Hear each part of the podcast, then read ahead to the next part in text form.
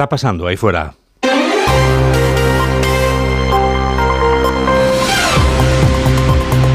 Onda Cero. Noticias fin de semana. Juan Diego Guerrero. Buenas tardes a todo el mundo. Buenas tardes a todo el mundo. En Galicia, en el resto de España y tan lejos como llega la radio, que es hasta el infinito y más allá. Enseguida les comentamos cómo transcurre la jornada de reflexión en esa comunidad en la que mañana hay elecciones autonómicas. Pero antes nos permitimos enviar un saludo a un colaborador de este programa de noticias que nos ha dejado. Bartolomé Beltrán, el doctor Beltrán, se ha marchado. Y pese a la lejanía física, la radio llega muy lejos porque, como sabía Saint-Exupéry, lo esencial es invisible a los ojos. Como la radio. La radio con la que Doc llevó la salud a todos los hogares españoles, porque la salud es lo que importa, como decía en Antena 3, porque lo mejor es estar en buenas manos, como decía en su programa de Onda Cero, y porque siempre hay que hacer lo que diga el doctor, que era el nombre de su sección aquí, en Noticias Fin de Semana. El trípode fundamental es nutrición, básico, ejercicio físico y luego las revisiones periódicas preventivas. Esos son los tres elementos. El doctor Beltrán, pionero en los programas de salud en la radio española, nos deja, pero ya forma parte de la historia de nuestra radio. Doc, que la radio te acompañe. 7.400 hombres y mujeres de los cuerpos y fuerzas de seguridad del Estado apuran unas horas de descanso en la víspera de una jornada que para ellos será laboral y que para los votantes gallegos será electoral. Las 2.700.000 personas con derecho a voto son mayoritariamente residentes en Galicia, pero hay casi medio millón de gallegos que viven fuera y por experiencia sabemos que su voto puede ser decisivo. Redacción de Onda Cero en Galicia, Marta Rodríguez. Hasta que se haga público el recuento del voto en Galicia, 7.400 agentes de Policía Nacional, Guardia Civil y las policías locales y autonómica velarán por la seguridad de esta jornada electoral. Pedro Blanco es el delegado del Gobierno en Galicia. O dispositivo que estará operativo desde a primeira hora da mañá e até que se faga público o reconto de votos velará porque a xornada electoral discurra sin incidencias nos 2.346 colexios electorais repartidos por toda a comunidade. Compónse un total de 7.364 efectivos das forzas e corpos de seguridade estatais, autonómicos e locais, que velarán pola seguridade no exercicio do dereito de voto o día das eleccións ao Parlamento de Galicia.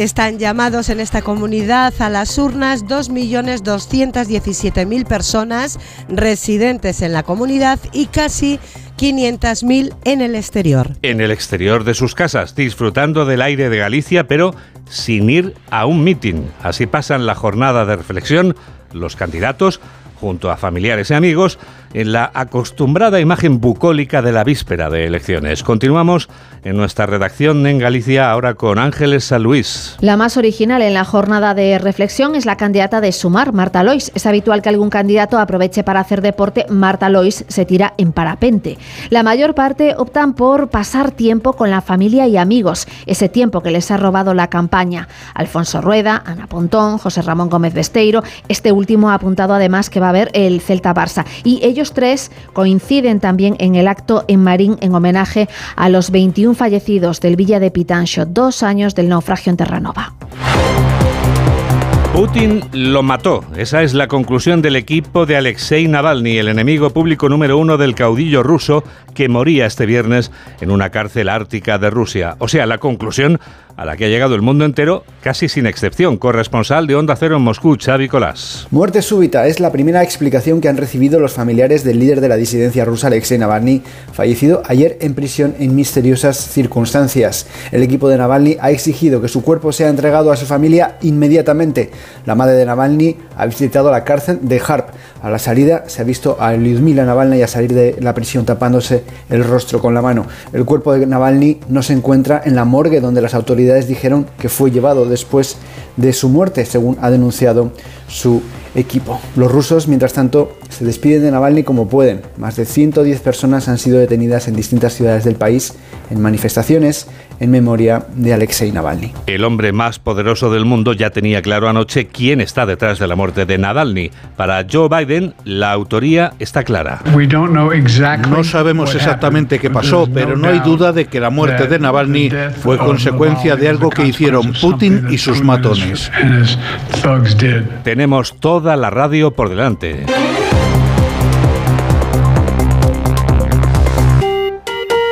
A esta hora podíamos estar escuchando a nuestro colaborador experto en salud, el doctor Bartolomé Beltrán, Doc, para este que les habla, como si se tratara de un Marte McFly.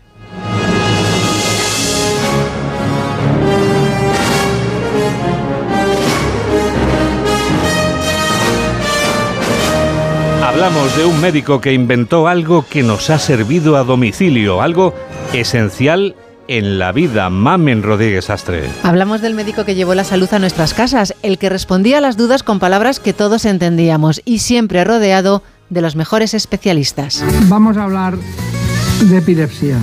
Lo hacemos con un neurólogo de la unidad de epilepsia del Hospital San Rafael de Madrid. Bueno, pues aquí está con nosotros el doctor Hilario Blasco, es autor también de Con todas las patologías que afectan al suicidio y al bienestar mental. Y el doctor Álvarez de Mono, un apellido muy conocido en el ámbito madrileño de la medicina, pues es concretamente psiquiatra. Era ese médico cercano con el que te sentías siempre en buenas manos. En buenas manos. Doctor Bartolomé Beltrán. Onda Cero. Hola, muy buenos días. Aquí les esperaba yo hoy. Hoy no nos dirá hola, a las 4 de la madrugada le echaremos todos de menos. Seguiremos hablando como siempre de salud. Así cerró un ciclo, lo hizo aquí en Onda Cero el sábado pasado, que empezó también en la radio en Antena 3, cuando en 1982 puso en marcha La Salud, es lo que importa. En la tele se convirtió en el médico de todos. Su último programa, en la sexta, que me pasa doctor, donde una vez más, junto con otros especialistas sanitarios, respondía a preguntas de los espectadores. Déjame que te cuente limeña. Despedimos con aplausos al, entre otras muchas cosas, el director de Prevención y Servicios Médicos de A3 Media, con aplausos y con María Dolores Pradera, quien junto a Rocío Jurado era su cantante preferida. Adiós, Doc. Déjame que te cuente limeña. Doc, que la radio te acompañe y que sigas escuchándonos, que para eso esta es tu radio. Soy el doctor Beltrán. Yo también escucho noticias fin de semana. Juan Diego,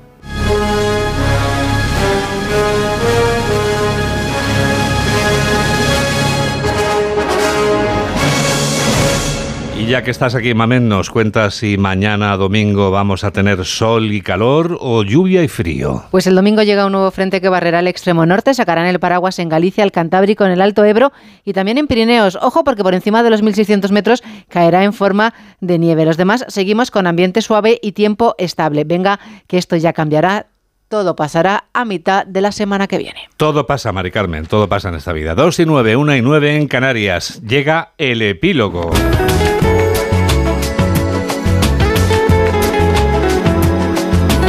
El epílogo que firma el director de los servicios informativos de Onda Cero, Julián Cabrera. Hola Julián. Hola Juan Diego, muy buenas tardes. Julián, ¿qué hay en juego en las elecciones autonómicas gallegas de este domingo?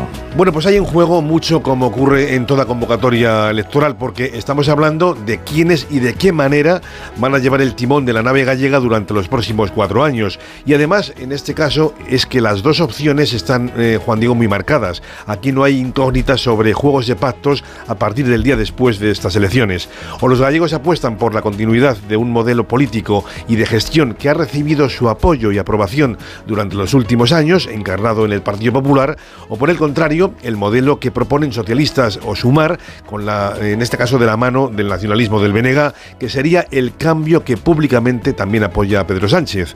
La campaña ha sido serena en términos generales, a pesar del intento por introducir elementos como la amnistía o los famosos pelos las bolitas playeras de las que ya no se ha vuelto a hablar.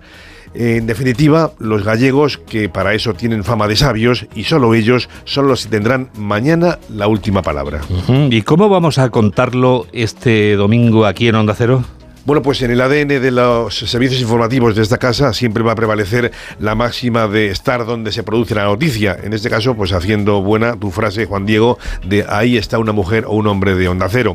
Y obviamente eh, es lo que haremos en esta jornada electoral de mañana, con la atención muy puesta desde la apertura de colegios en todos los puntos de interés, declaraciones de candidatos, incidencias, datos de participación y hasta el cierre de colegios a las 8 de la tarde, momento en el que nuestro nuestro buque insignia, Carlos Alsina, va a ofrecer un avance de valoración de sondeos y un resumen de situación para emplazarnos a las 9 de la noche, ahora en la que arrancaremos un especial informativo con amplio elenco de colaboradores en el apartado de la opinión, con periodistas de esta cadena contando lo que ocurre en cada punto de interés y garantizando, con Alsina al frente, que nuestros oyentes van a despedir el domingo con todas las claves políticas de esta cita con las urnas. Pues aquí estaremos, los hombres y mujeres de Onda Cero para contarlo. Nos oímos, Julián. Pues nos oímos, Juan Diego. Buenas tardes. Enseguida llega el deporte.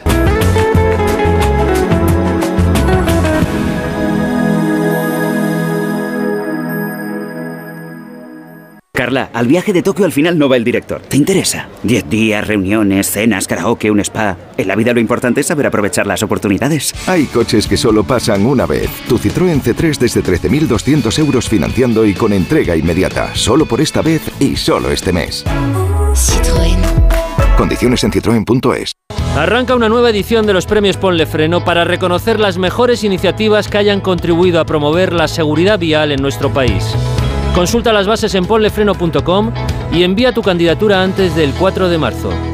Ponle Freno y Fundación AXA Unidos por la Seguridad Vial. Tengo la memoria fatal, se me olvida todo. Si te falla la memoria, toma de Memory. De Memory con vitamina B5 contribuye al rendimiento intelectual. Y ahora para los más mayores, de Memory Senior de Pharma OTC. Síguenos en Twitter en arroba noticias FDS.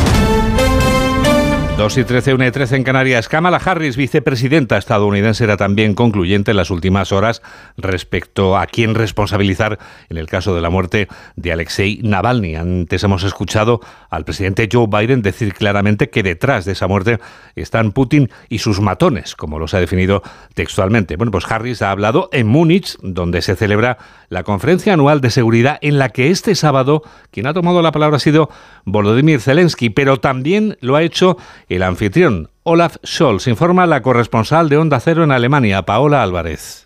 Olaf Scholz ha pasado de ser acusado de timidez en su apoyo militar a Ucrania a erigirse como garante de seguridad, la de Ucrania y la de Europa. El canciller alemán aboga por fortalecer la defensa europea y tiene de su lado a la presidenta de la Comisión, la alemana Ursula von der Leyen, que hoy se ha comprometido incluso a presentar en tres semanas una propuesta de estrategia industrial de defensa en Bruselas.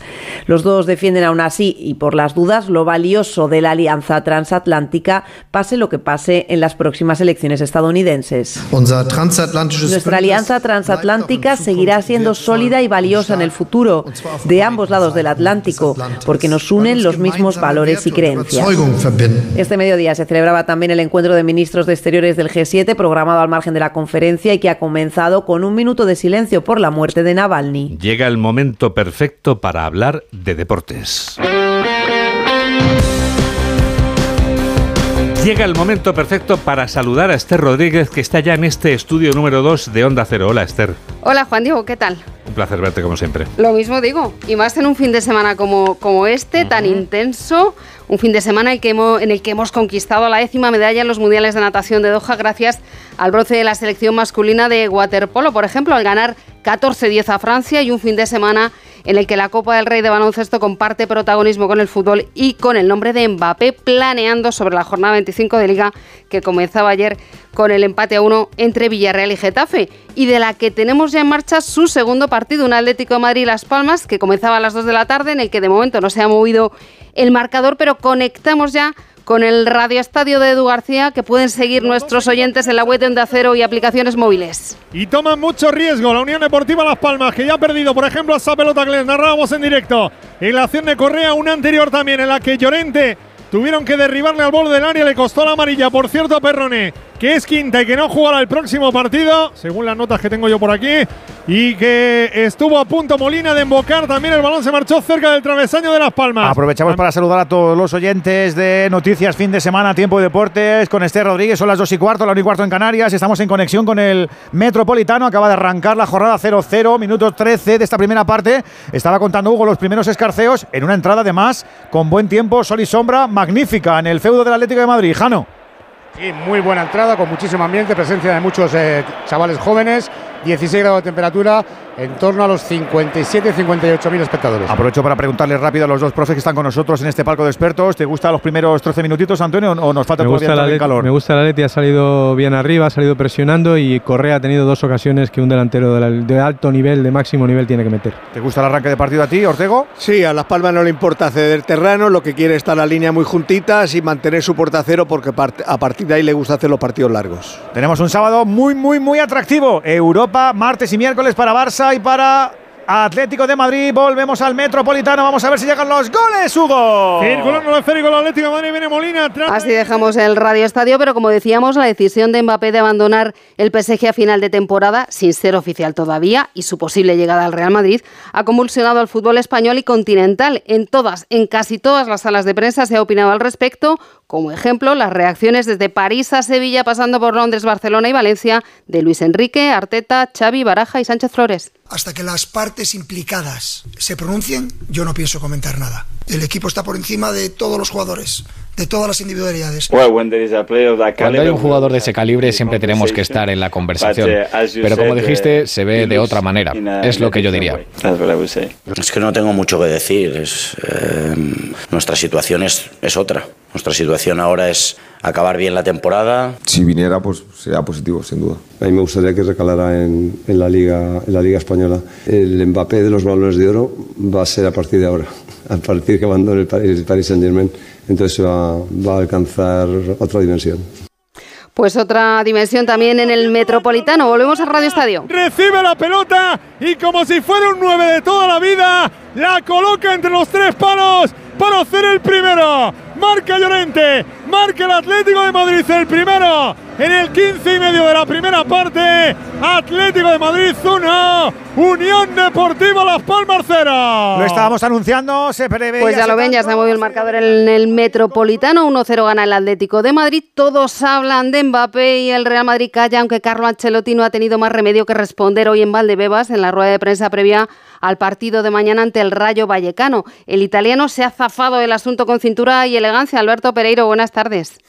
¿Qué tal, Esther? Buenas tardes. Así es. Pregunta 2, pregunta 3, pregunta 4, pregunta 5 y pregunta 9. Esto es un resumen de lo que ha dicho Carlo Ancelotti sobre Kylian Mbappé. No ha podido decir lo de siempre, aquello de no es jugador mío, por lo tanto pasa palabra y se ha mojado poquito, pero se ha mojado, mira.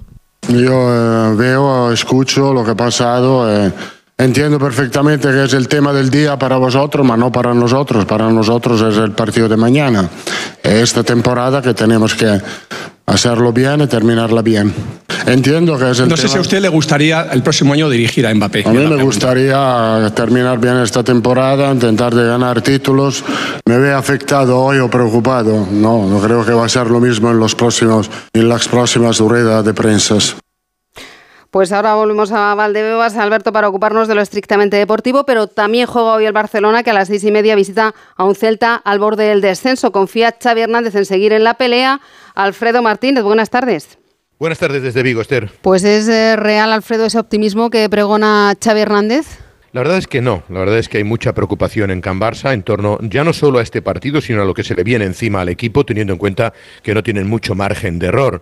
Eh, está a la vuelta de la esquina el choque frente al Nápoles, la presencia fundamental en Liga de Campeones, asegurarse una plaza entre los cuatro primeros, y el último empate, que era el primer pu- punto que se dejaba el Barcelona y fue en casa, además, eh, ha generado ciertas dudas con respecto a que si aquel anuncio de Xavi Hernández ha ayudado o no a la marcha del equipo. Lo cierto es que todo lo que sea no ganar frente al Celta esta tarde en Balaídos supondría un paso atrás importante, complicarse sus aspiraciones de meterse en Liga de Campeones y, por qué no, generar dudas para el trascendental partido que se va a jugar el próximo miércoles en el Estadio Diego Armando Maradona. De tal manera que le preguntábamos ayer en la rueda de prensa a Xavi Hernández si veía factible o más importante uno que otro partido o entendía que el equipo vaya de aquí a final de temporada casi casi de final en final. Es así, es el Barça, estamos obligados a cosechar éxitos, a ganar partidos y sí, y si queremos competir eh, optar todavía al título de liga, tienen que ser tres puntos. Ya hemos fallado eh, suficiente, no podemos fallar más. No dependemos de nosotros mismos en, estos, estas alturas de temporada, pero hay que seguir. Yo sigo siendo positivo, sigo estando motivado, sigo pensando en que podemos acabar de, de muy, de muy buena manera la temporada y, en eso estoy, trabajando en esto. El Barcelona viajó ya ayer, Esther, hasta tierras de Vigo con 21 jugadores, con una buena noticia, aparte de la recuperación de Víctor Roque sancionado en el último partido, ha entrado Uri Romeu, que era duda, no lo hizo Sergi Roberto, tiene bajas de larga duración importantes, Gaby, Valde, eh, Marcos Alonso, Joao Félix, eh, eh, Ferran Torres, que evidentemente le condicionan la alineación en la que yo creo que podría haber algún pequeño cambio como la entrada de Fermín López. En principio sería titular Ter Stegen en la portería, en defensa con Cundé, Araujo, que volvería después de descansar el otro día, Íñigo Martínez Cancelo, y en el medio campo, a lo mejor, la duda sería si mantiene a Christensen o mete un hombre más físico, de más empuje como Fermín, junto con los intocables de John Gundogan y Pedri, y arriba para Lamin Yamal y Lewandowski, con opciones de que Rafinha le pueda dar descanso. A Lamin, que lo está jugando todo, y como te digo, porque a la vuelta de la esquina tiene el partido frente al Nápoles. Claro, ya hemos visto, por ejemplo, como el 11 de Simeón está muy condicionado hoy por este partido también de, Liga de Campeones del Atlético de Madrid. ¿Y del Celta qué podemos decir? Bueno, pues la gran duda es si va a jugar o no Yago Aspas. No arrojó eh, luz Rafa Benítez en la rueda de prensa de ayer. Ojo que es el peor estadio que se le da al Fútbol Club Barcelona en este siglo XXI, donde ha caído habitualmente. En cualquier caso, tiene también bajas significativas. El, eh, el técnico que pierde a su lateral derecho, en principio sería Kevin Rodríguez el que entre en esa remarcación en la línea defensiva. Vamos a ver si no baja a Óscar Pero en principio el Celta está tan necesitado o más que el Barcelona filtreando con el descenso, lo que sí es un ambiente extraordinario, se va a llenar balaídos para este Celta Barcelona auténticamente apasionante, arbitrado por Pulido Santana. Pues duelo, duelo de urgencias. Muchas gracias, Alfredo. Hasta luego, Esther. Y volvemos al Metropolitano porque se mueve de nuevo el marcador. Un nuevo gol del Atlético de Madrid. 20 y medio de la primera. Atlético de Madrid 2. Unión Deportiva Las Palmas 0. Llega el segundo del amigo Oportuna Llorente. conexión, como se suele decir. Antes de ese partido de la Celta y el Barça se juega unos Asuna Cádiz desde las 4 y cuarto a las 9 Valencia-Sevilla. Echan el telón hasta entrega sabatina de la Liga. La Dominical la abre a las 2 de la tarde el líder el Real Madrid en Vallecas. ¿Qué más podemos contar de la comparecencia de Ancelotti al margen del tema Mbappé, Alberto?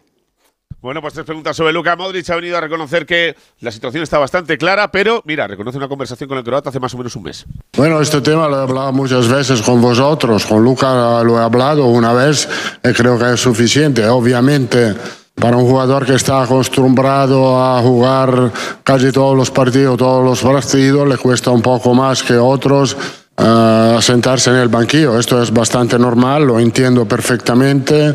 Al respecto todo esto, eh, eh, el, comportamiento de Luca es eh, un comportamiento de un profesional muy serio que sigue entrenando, que sigue luchando para jugar. Es, es un jugador disponible que puede jugar cualquier partido, incluido, incluido el partido de mañana. Veremos a ver si tiene opciones de ser titular y dejar a Kroos en el banquillo. Mañana el equipo va a rotar bastante debido al cansancio acumulado de la semana por el partido de Champions. Las bajas ya las sabemos, Bellingham y Rudiger por lesión, los, lo, por lesión, los tres cruzados, eh, tanto Courtois como Álava como Militao siguen sin estar, evidentemente, más Ferland Mendy, que se pierde el partido por acumulación de tarjetas. Bajo al Fran García, en principio atrás con Chuameni y con Nacho, no tiene más en los centrales, y Dani Carvajal, Lucas Vázquez, la portería en principio para Lunin, sería su sexto partido eh, consecutivo, por delante fijo Camavinga, fijo en principio Valverde, Veremos a ver si Ibrahim vuelve a ocupar la posición eh, de Jude Bellingham con Luca Modric, Tony Gross y arriba Vinicius Junior y Rodrigo o José Lu que tiene opciones de ser titular. El Madrid a defender el liderato y a seguir encaminando una temporada maravillosa en cuanto a resultados. Esther. Gracias, Alberto. Pues ante este Real Madrid debuta mañana Íñigo Pérez como entrenador del Rayo Vallecano. ¿Con qué sensaciones, Raúl Granado? Buenas tardes. ¿Qué tal, Esther? Buenas tardes. Pues con las sensaciones de un equipo que tiene que cambiar la dinámica porque no gana en Vallecas desde el 15 de septiembre. Para eso hay un nuevo entrenador que además conoce a la plantilla, que tiene una idea muy clara de lo que quiere que juegue su rayo, que sea sólido defensivamente, pero que sea vistoso ofensivamente y que sea protagonista con balón y sin balón Eh, un técnico que ha pasado por rueda de prensa en su primera previa, tiene que debutar frente al Real Madrid y que ha dedicado estas cariñosas y sinceras palabras para Carlo Ancelotti. Creo que domina absolutamente todas las facetas que un entrenador tiene que dominar y además a la perfección. Su carrera está ahí. Eh, no sé, cada año se supera eh, soportando el peso de, un, de, una institución, un club como el Real Madrid. Bueno, pues para mí es una suerte, la verdad. Empezar con él, eh, poder estar eh, dirigiendo en la misma banda que él, un poco hablando desde, desde este niño grande, ¿no? Que, que bueno, idolatra técnicos. Habrá recibimiento mañana de la afición al equipo, se espera ambientazo con tifo preparado para el fondo, está todo vendido desde ayer, así que se espera que Vallecas vuelva a ser una fiesta. El domingo veremos tres partidos más, Granada, Almería, Mallorca, Real Sociedad y Betis Alavés, cierran la jornada el lunes un Athletic Girona, pero eso será el lunes. Nos vamos ahora a Málaga, donde se juegan hoy las semifinales de la Copa del Rey de Baloncesto. Todavía puede haber un clásico Madrid-Barça en la final si Valencia Basket y Tenerife no lo evitan. Enviado especial David Cans, buenas tardes. ¿Qué tal, Esther? Muy buenas tardes. Y aunque todos los pronósticos hacen indicar o dicen que mañana a las seis y media de la tarde en el Martín Carpena vamos a tener otra vez una final clásica, lo cierto es que, visto el desarrollo de esta Copa del Rey, tanto del jueves como del viernes, no descartemos que haya sorpresas, empezando por esa semifinal de las 6 de la tarde entre el Real Madrid y el Valencia. Si es cierto, Esther, que si nos remitimos a la historia, todo el mundo coincidirá en que el Real Madrid es claro candidato y favorito a estar en la final, porque se han enfrentado cinco veces en la Copa del Rey y las cinco veces ha ganado el Real Madrid. Sin ir más lejos, el año pasado ganó en los cuartos de final de la Copa del Rey jugada en Badalona. Eso sí, tuvo Chris Jones, el base de Valencia Basket, la canasta ganadora que falló. Y en esta temporada se han enfrentado en tres ocasiones y las tres han sido resultados ajustados. Por eso, tanto Rudy Fernández, alero mallorquín del Real Madrid, como el entrenador del Valencia Basket, Alex Mumbrú, saben que la de esta tarde va a ser una lucha de fuerzas físicas, sobre todo. Siempre la, Copa es una motivación que el no poder el año pasado eh, llegar a una final, pues por supuesto nos tiene que plantear un, con muchísimas más ganas para, para, afrontar el partido de hoy. No solo está más acostumbrado a jugar finales, sino el equipo está confeccionado para ganar la Copa del Rey, ganar la Euroliga, ganar la Liga CB. Todos saben, David, que jugar una final de Copa no es nada fácil. También lo sabe el Barça, que se va a encontrar con un Tenerife que podemos decir que dio la sorpresa al eliminar a Unicaja, al vigente campeón, y en casa. Y que nos va a dejar para la temporada que viene y la siguiente edición de la Copa del Rey, sea donde sea que se dispute, el mantra de que el anfitrión va a tener que ir y luchar contra la maldición que dice que hace ya más de 20 años que no gana el equipo que organiza una Copa del Rey. El Tenerife jugó y muy bien anoche. Vamos a ver cómo recuperan jugadores veteranos como Marceliño Huertas o como Shermadini, que fueron de los mejores del conjunto tinerfeño. Y en esta segunda semifinal la historia también juega a favor del favorito, que es el Barcelona, porque se han medido en la Copa del Rey en dos ocasiones, esta será la tercera, y en ambas ha ganado el Barcelona, allá por el 2014 en cuartos de final y en las semifinales del 2017. Partidos sí, siempre ajustados, como también los que hemos tenido esta temporada, en los que incluso el Barcelona llegó a ganar al Tenerife con una canasta in extremis del que hasta ahora está siendo su mejor jugador el norteamericano Jabari Parker. Pero opciones tiene el Lenovo Tenerife, que nos conteste uno de los hombres importantes del conjunto tinerfeño, como es Jaime Fernández anoche en Radio Estadio Noche. Bueno, todos, opciones hay, esto es básquet y esto es la Copa del Rey. Vamos a vamos a por al Barça o al equipo que, que tocase, ¿no? Yo creo que podemos competir y vamos a intentarlo. Buena cuenta de estas semifinales de Copa daremos en Radio Estadio, David, pero para terminar, tus sensaciones. No voy a ser muy original, Esther. Creo que en un alto porcentaje, tanto Real Madrid como Barcelona tienen altas opciones de ganar sus partidos. Sí deseo una cuestión, y es que en anteriores ediciones de la Copa del Rey hemos vivido cuartos de final tan espectaculares como los que hemos tenido aquí en Málaga y luego las semifinales fueron bastante desiguales y con resultados abultados. Esperemos que sean partidos muy ajustados, que sigan siendo partidos más ofensivos que defensivos, aunque tanto Chus Vidorreta, el entrenador del Tenerife, como Alex Mumbro, entrenador del Valencia, estarán tocando madera para que sean partidos muy cerrados y a pocos puntos, porque a muchos puntos Real Madrid y Barcelona está claro que llevan las de ganar siempre. Muchas gracias, David. Un abrazo.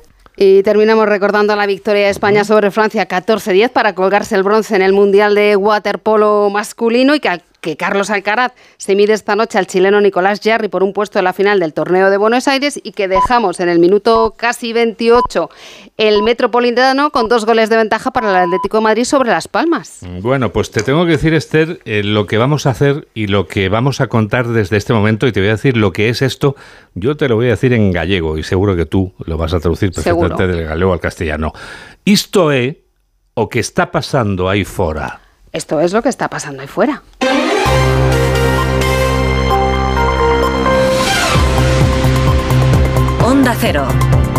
Noticias fin de semana.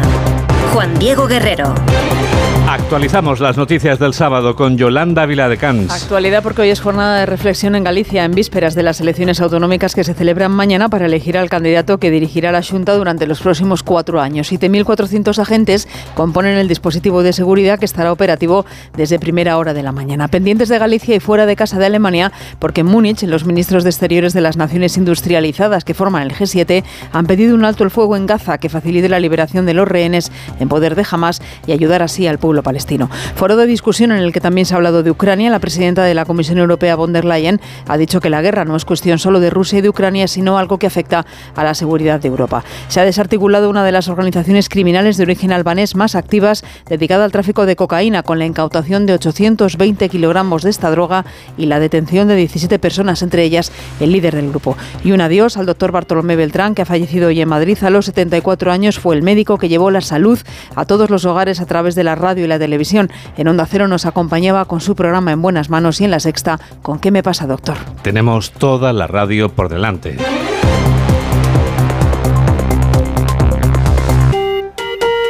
Dos y 32, 1 y 32 en Canarias. 7.400 hombres y mujeres de los cuerpos y fuerzas de seguridad del Estado apuran unas horas de descanso en la víspera de una jornada que para ellos va a ser laboral y que para los votantes gallegos va a ser electoral. Los 2.700.000 personas con derecho a voto son mayoritariamente residentes en Galicia, pero hay casi medio millón de gallegos que viven fuera y por experiencia sabemos que su voto puede ser decisivo. Redacción de Onda Cero en Galicia, Marta Rodríguez. 7.400 agentes de la Guardia Civil, Policía Nacional y local y autonómica garantizarán la seguridad en la jornada electoral. Están llamados a las urnas a votar entre los residentes de Galicia y los del exterior 2.699.000 personas. Pedro Blanco es el delegado del Gobierno en Galicia. O dispositivo, que estará operativo dende a primeira hora da mañá e até que se faga público o reconto de votos, velará par, porque a xornada electoral discurra sin incidencias nos 2.346 colexios electorais repartidos por toda a comunidade. Neles exercerán o dereito ao voto ou poderán exercelo un total de 2.217.089 persoas electoras residentes en Galicia.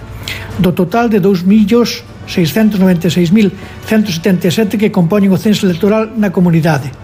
Os restantes 476.544 corresponden a persoas electoras residentes no estranxeiro. Esperemos que todo discurra con absoluta normalidade. El operativo diseñado se pondrá en marcha a primera hora de la mañana del domingo y hasta que se haga público el recuento de los votos. Hoy están disfrutando del aire de Galicia, pero no yendo a mítines los candidatos. Están pasando la jornada de reflexión junto a familiares y amigos en la acostumbrada imagen bucólica de la víspera de las elecciones. Vamos a seguir en nuestra redacción en Galicia. Ahora lo hacemos con Ángeles San Luis. La más original en la jornada de reflexión es la candidata de Sumar, Marta Lois. Es habitual que algún candidato aproveche para hacer deporte. Marta Lois se tira en parapente. La mayor parte optan por pasar tiempo con la familia y amigos, ese tiempo que les ha robado la campaña. Alfonso Rueda, Ana Pontón, José Ramón Gómez Besteiro. Este último ha apuntado además que va a haber el Celta Barça. Y ellos tres coinciden también en el acto en En homenaje a los 21 fallecidos del Villa de Pitancho, dos años del naufragio en Terranova. ¿Qué sería de una víspera electoral sin uno de nuestros clásicos? ¿Qué sería de una víspera electoral sin una reflexión sobre lo que no se ve pero se intuye, sobre lo que no se sabe aún pero se presiente? en la trastienda, que en esta ocasión gallega es Atrastenda, Juan de Dios Colmenero. Y en la trastienda de estos comicios gallegos encontramos, Juan Diego, varias incógnitas, muchos temores, cuarto y mitad de certezas y una realidad que se repite en todas las elecciones autonómicas, la repercusión que pueda tener en la política nacional. Se la juega el Partido Popular y Feijó, pero también se la juega la vicepresidenta gallega Yolanda Díaz, queriendo pasar desapercibida pero pudiendo convertir a su formación política en Galicia en extraparlamentaria. Las incógnitas desde la participación todo apunta a que será alta, incluso muy alta, según los sondeos, hasta a quién beneficia esa alta participación. Si al partido hegemónico enraizado en la Galicia rural y en la Galicia urbana, o al Partido Nacionalista Gallego que coquetea y teje alianzas con Bildu y con Esquerra Republicana de Cataluña. Los temores, los que tiene el Partido Popular de no llegar ganando a esa cifra mágica de 38 diputados, o el que tiene el Partido Socialista, que puede pulverizar su peor resultado de la historia en Galicia, después de una campaña en la que a veces parecía que pedía más el voto para el Bénega que para el propio PSOE. En el cuarto y mitad de certezas, aquí incluimos, Juan Diego, los últimos tracking internos de los partidos de ayer mismo, y que nos dicen que en realidad no habrá demasiadas sorpresas. Y la realidad de la repercusión de los resultados en la política nacional, aquí, como diría un buen gallego, depende. Depende de quién gobierne, pero de ello seguiremos atando cabos a partir del lunes.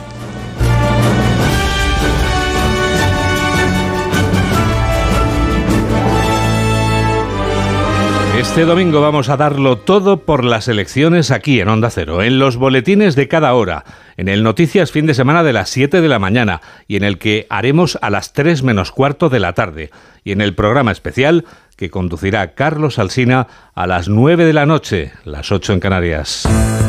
Este domingo Galicia decide. ¿Mantendrá el PP la mayoría absoluta o cambiará de manos el gobierno? ¿Qué repercusión nacional tendrán estas elecciones? Este domingo, especial elecciones gallegas en Onda Cero. A partir de las 9 de la noche, las claves del 18F con Carlos Alsina. Los posibles escenarios, las reacciones políticas, conexión con todos los puntos de interés y un exhaustivo análisis con un amplio equipo de colaboradores que valorarán la nueva etapa política que se abre. Y durante toda la jornada, en la web y la app de Onda Cero, la información actualizada minuto a minuto y el recuento en tiempo real. Este domingo, a las 9 de la noche, especial Elecciones Gallegas con Carlos Alsina. Te mereces esta radio. Onda Cero, tu radio. 3 menos 22, 2 menos 22 en Canarias. El Cuerpo Nacional de Policía ha echado el guante en Valencia a 17 individuos. Los detenidos tenían contactos en medio mundo que es donde traficaban con cocaína. Carlos León. Sí, Juan Diego, el líder del grupo, era conocido, por ejemplo, por los agentes en sus contactos que mantenía con Latinoamérica, Europa y Dubái. En la operación se han incautado más de 800 kilos de cocaína y se han intervenido 226.500 euros en efectivo, tres dispositivos de detección de aparatos electrónicos GPS, 13 vehículos y dos inhibidores. Ana Ramón es la portavoz de la Policía Nacional. Los agentes han incautado más de 820 kilos de cocaína y han detenido a 17 personas, entre las que se encuentra el líder de la organización, conocido por sus contactos en Latinoamérica, Europa y Dubái. El entramado contaba con un lavadero de coches como centro neurálgico, desde donde se impartían instrucciones y desde donde se asignaban las funciones a cada uno de los miembros. Esta operación ha supuesto un duro golpe a las organizaciones del Este asentadas en nuestro país, logrando la completa desarticulación de este grupo. A los detenidos se les imputa delitos de pertenencia a organización criminal, tráfico de drogas, atentado a agentes de la autoridad y blanqueo de capitales. Los números de teléfono de 70 Mossos de Escuadra son parte del robo informático llevado a cabo por unos hackers. Los delincuentes consiguieron su propósito a través del correo electrónico de un agente de la Policía Autonómica catalana. Redacción de Onda Cero en Cataluña, Gerard Sanz. En marcha la investigación por parte de los Mossos de Escuadra después de la filtración de datos de carácter personal de hasta 70 agentes por parte de unos hackers que, según el cuerpo, accedieron a un ámbito muy restringido del ciberespacio. Los datos incluían los números de la tarjeta de identificación y los números de teléfono de agentes de guardia en un centro penitenciario en una fecha concreta y se habrían filtrado en un canal de Telegram. Los Mossos se han coordinado con la Agencia Catalana de Ciberseguridad para activar una comisión de evaluación de riesgo y protección como medida preventiva, el Centro de Telecomunicaciones y Tecnologías de la Información ha bloqueado los buzones corporativos a los que accedieron los hackers y han reiniciado los datos de acceso de las cuentas. La prefectura ha convocado a los sindicatos para explicar las medidas que se van a tomar y la investigación ya la está llevando a cabo la División de Investigación Criminal. 3 menos 19, 2 menos 19 en Canarias. Noticias fin de semana. Juan Diego Guerrero.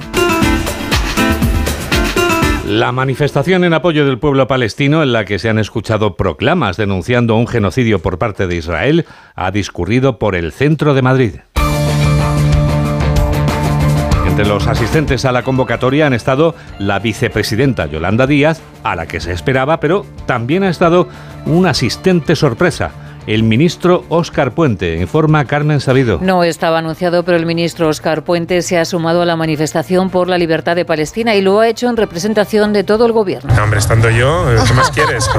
Está muy bien representado el gobierno. Mi condición de ministro me acompaña donde voy para bien y para mal. Es la primera vez que un ministro acude a una manifestación para pedir el fin de la masacre en la franja de Gaza. Óscar Puente ha exigido un alto el fuego inmediato, pide mayor reacción de los ciudadanos y ha evitado polemizar sobre el viaje a Palestina de la vicepresidenta Yolanda Díaz. Díaz mantiene el viaje y no quiere porfiar con el ministro José Manuel Álvarez. Creo que ha quedado muy claro que hemos como vicepresidencia tramitado este expediente exactamente igual que el viaje que voy a realizar la próxima semana a Washington exactamente igual, pero permítame que le diga y le rogaría a todos los cargos públicos del país que se centren en defender hoy la legalidad internacional y sobre todo a parar la barbarie. Yolanda Díaz ha urgido al gobierno y a la comunidad internacional para sancionar a Israel y prohibir la venta de armas al Estado judío por la barbarie que está cometiendo. Junto a Díaz han asistido los cuatro ministros de Sumar y por separado la secretaria general de Podemos, Yone Belarra,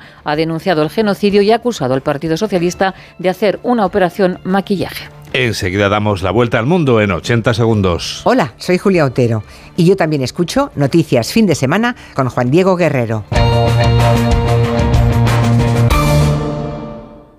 Aprovecha que este febrero tiene 29 días para disfrutar los Fiat Pro Days y redescubre la nueva gama Fiat Professional completamente renovada, con más tecnología, seguridad y unas ofertas únicas.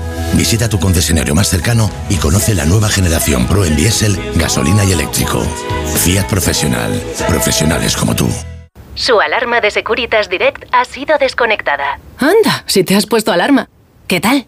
La verdad que muy contenta. Como me paso casi todo el día fuera de casa trabajando, así me quedo mucho más tranquila. Si llego a saber antes lo que cuesta, me lo hubiera puesto antes. Protege tu hogar frente a robos y ocupaciones con la alarma de Securitas Direct.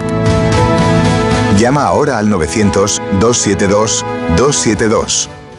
Arranca una nueva edición de los premios Ponle Freno para reconocer las mejores iniciativas que hayan contribuido a promover la seguridad vial en nuestro país. Consulta las bases en ponlefreno.com y envía tu candidatura antes del 4 de marzo.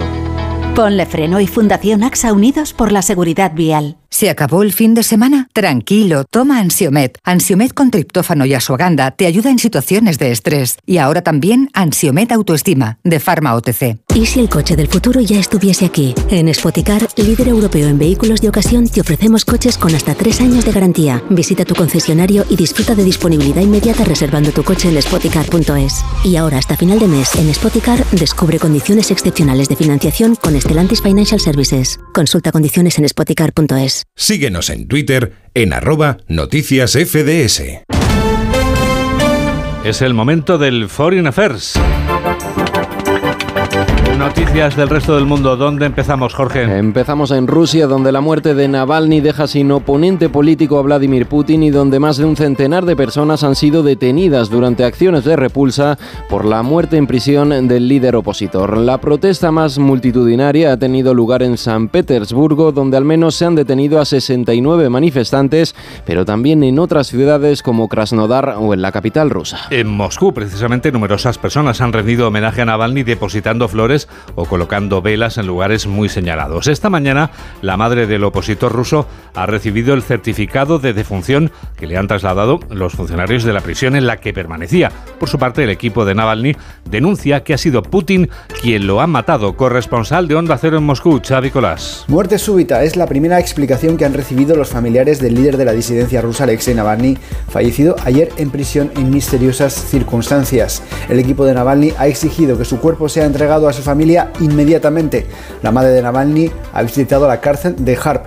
A la salida se ha visto a Lyudmila Navalny a salir de la prisión tapándose el rostro con la mano. El cuerpo de Navalny no se encuentra en la morgue donde las autoridades dijeron que fue llevado después de su muerte, según ha denunciado su equipo. Los rusos, mientras tanto, se despiden de Navalny como pueden. Más de 110 personas han sido detenidas en distintas ciudades del país en manifestaciones en memoria de Alexei Navalny. Mientras tanto, en Alemania este fin de semana se celebra la Conferencia de Seguridad de Múnich. Allí han sido muchas las voces que se han pronunciado sobre la muerte de Navalny y la mayoría de ellas coinciden en responsabilizar a Putin de lo sucedido. Esta mañana ha habido también diversas intervenciones, por ejemplo la del propio presidente ucraniano que ha aprovechado su discurso para pedir más munición y más misiles de largo alcance. En ese sentido también se ha pronunciado el secretario general de la OTAN que urge al Congreso de Estados Unidos a tomar una decisión urgente sobre la ayuda a Ucrania. Para el canciller alemán Olaf Scholz, la victoria rusa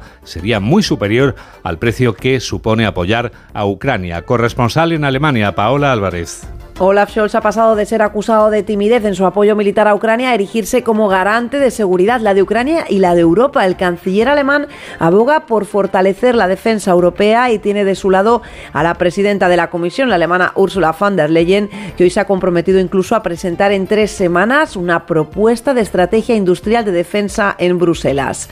Los dos defienden aún así y por las dudas lo valioso de la alianza transatlántica, pase lo que pase en las próximas elecciones estadounidenses. Nuestra alianza transatlántica seguirá siendo sólida y valiosa en el futuro, de ambos lados del Atlántico, porque nos unen los mismos valores y creencias. Este mediodía se celebraba también el encuentro de ministros de Exteriores del G7, programado al margen de la conferencia y que ha comenzado con un minuto de silencio por la muerte de Navalny. Sobre el terreno, Ucrania ha anunciado la retirada de sus tropas de la ciudad oriental de Avdivka. Según el ejército ucraniano, la decisión se ha tomado ante el avance de las fuerzas rusas y la imposibilidad de mantener este frente. La ciudad era uno de los principales bastiones en la región de Donetsk y uno de los objetivos más codiciados del ejército ruso tras hacerse anteriormente con la ciudad de Bakhmut y de Marinka. En las últimas dos semanas no se puede reconocer a. Es la crónica del crimen ruso. Este es el lugar de las peores destrucciones y los edificios están destrozados y arruinados. Cambiamos de asunto para contarles que en la franja de Gaza continúan los bombardeos por parte de Israel. En las últimas horas el ejército israelí asegura haber detenido a más de un centenar de presuntos terroristas en el marco de sus operaciones militares en el hospital Nasser. Un hospital situado en la ciudad de Han Yunis en cuya operación habrían muerto al menos una decena de personas. Con esta cifra ascienden a cerca de 29.000 el número de palestinos fallecidos desde el pasado 7 de octubre. Como respuesta a la situación en Gaza, los rebeldes hutíes de Yemen han reclamado la autoría de un ataque contra un petrolero británico en las inmediaciones del Mar Rojo. Yahya Sari es el portavoz de la operación. En apoyo al pueblo palestino oprimido y en respuesta a la agresión estadounidense y británica contra nuestro país, las fuerzas navales de las Fuerzas Armadas yemeníes han llevado a cabo una operación contra el buque petrolero británico Pollux en el Mar Rojo. Lo han hecho con un gran número de misiles navales apropiados y el impacto fue preciso y directo.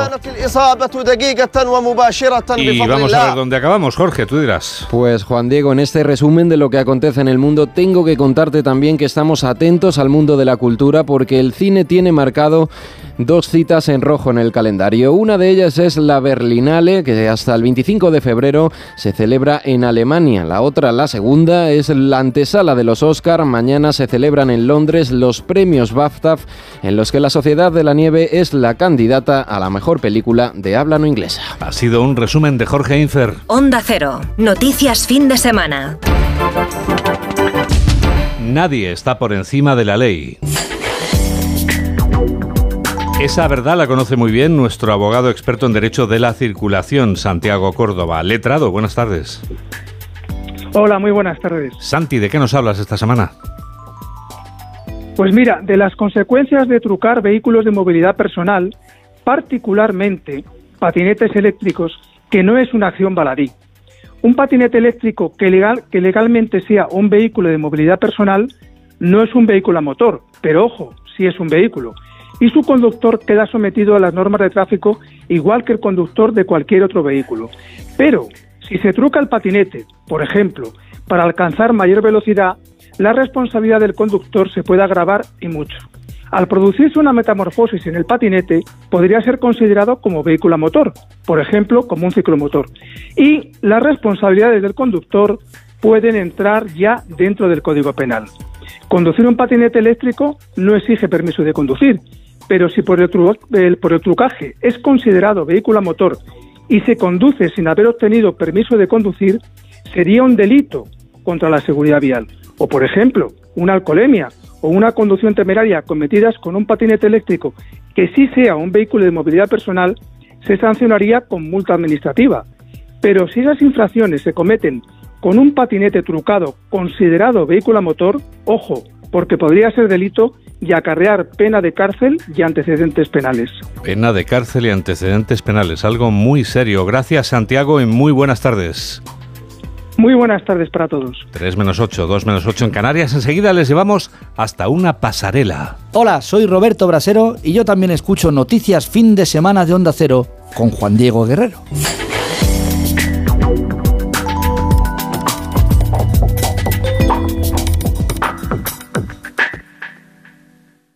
¿Sabes cómo se dice optimismo en alemán? Optimismos. Fácil, ¿verdad? Pues así de fácil te lo pone Opel si eres empresario autónomo. Descubre la tecnología alemana del futuro con los días pro empresa de Opel. Solo hasta el 29 de febrero condiciones excepcionales en toda la gama de turismos y comerciales. Ven a tu concesionario o entra ya en opel.es.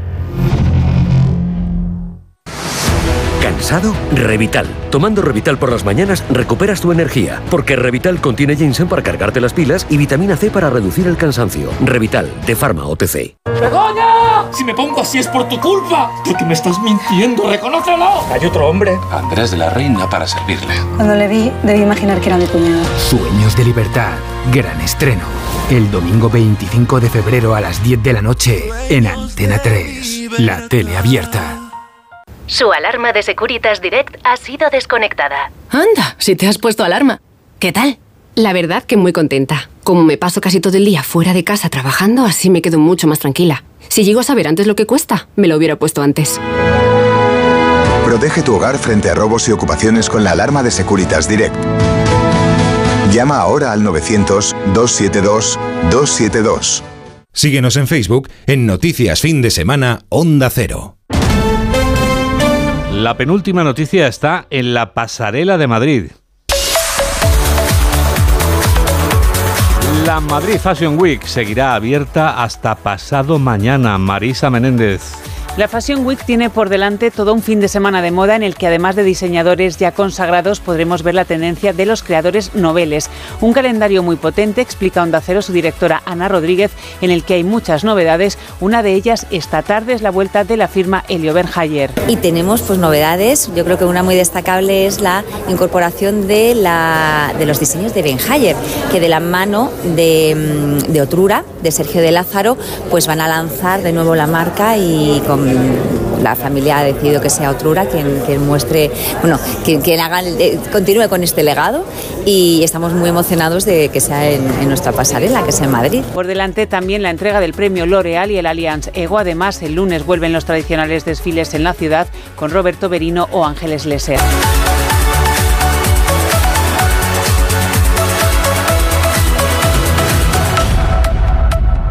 Es la hora ideal para hablar de libros. Hablamos de libros con Paco Paniagua. El premio Nadal recayó este año en el escritor vallisoletano César Pérez Gellida con la novela Bajo Tierra Seca, que nos lleva a Extremadura, la comarca en torno a la localidad de Zafra, 1917. Y Antonia Monterroso, más conocida como La Viuda, es la propietaria de una de las mayores haciendas en medio de la hambruna que afecta a la población. Un incendio destruye todo lo que con tanto empeño ha logrado y tras él ella desaparece sin dejar rastro. Es una España hostil de las consecuencias que tiene esa España en la que eh, se pasa mucho hambre, sobre todo en, en el ambiente rural eh, y donde empieza a resquebrajarse y a existir esas dos Españas que luego se ven enfrentadas poco más tarde en, una guerra civil. Bajo tierra seca, César Pérez Gellida, Premio Nadal 2024. El escritor sueco Andrés de la Motte, sabido que arrasa en Europa con sus novelas negras, ahora tiene librerías en España. El asesino de la montaña. La hija de una familia adinerada sueca desaparece y encuentran una figura de ella hecha en madera en una gran maqueta ferroviaria. No son los héroes habituales los que vemos son un poco esos, esos segundones los que, los que sacan adelante la historia. Es para la gente a la que le gustan los thrillers, la novela negra, y luego algo nuevo, algo que no habían visto antes digan, ah, esto es nuevo. Eso es lo que intento hacer, ¿vale? El asesino de la montaña del escritor sueco de novela negra Anders de la Motte. La periodista y escritora Natibel Preciado acaba de publicar su nueva novela Palabras para Olivia. En su memoria, los recuerdos de tiempos felices en la localidad leonesa de Boñar, que le llevan a construir dos historias de amor separadas por tres décadas.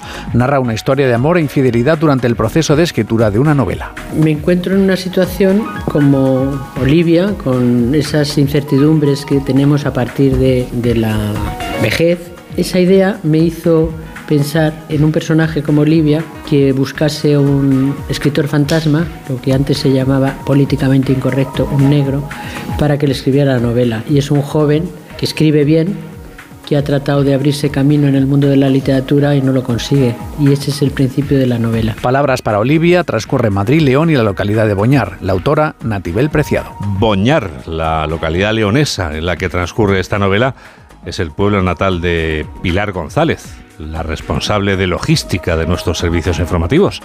Y estamos en condiciones de anunciar que su nombramiento como hija predilecta de Boñar es cuestión de días. Así que felicidades, Pili. Y que corran esos nicanores boñarenses que se deshacen en la boca y que ya ha aprobado quien produce este programa de noticias, Mamen Rodríguez Astre, y que espera probar quien lo realiza, José Luis López Galindo, aquí en Onda Cero, en la radio. Noticias fin de semana. Juan Diego Guerrero. Hay que ver cómo pasa el tiempo. Nos despedimos ya con una de las músicas de la comunidad en la que este domingo se celebran elecciones. Es la gallega Luz Casal.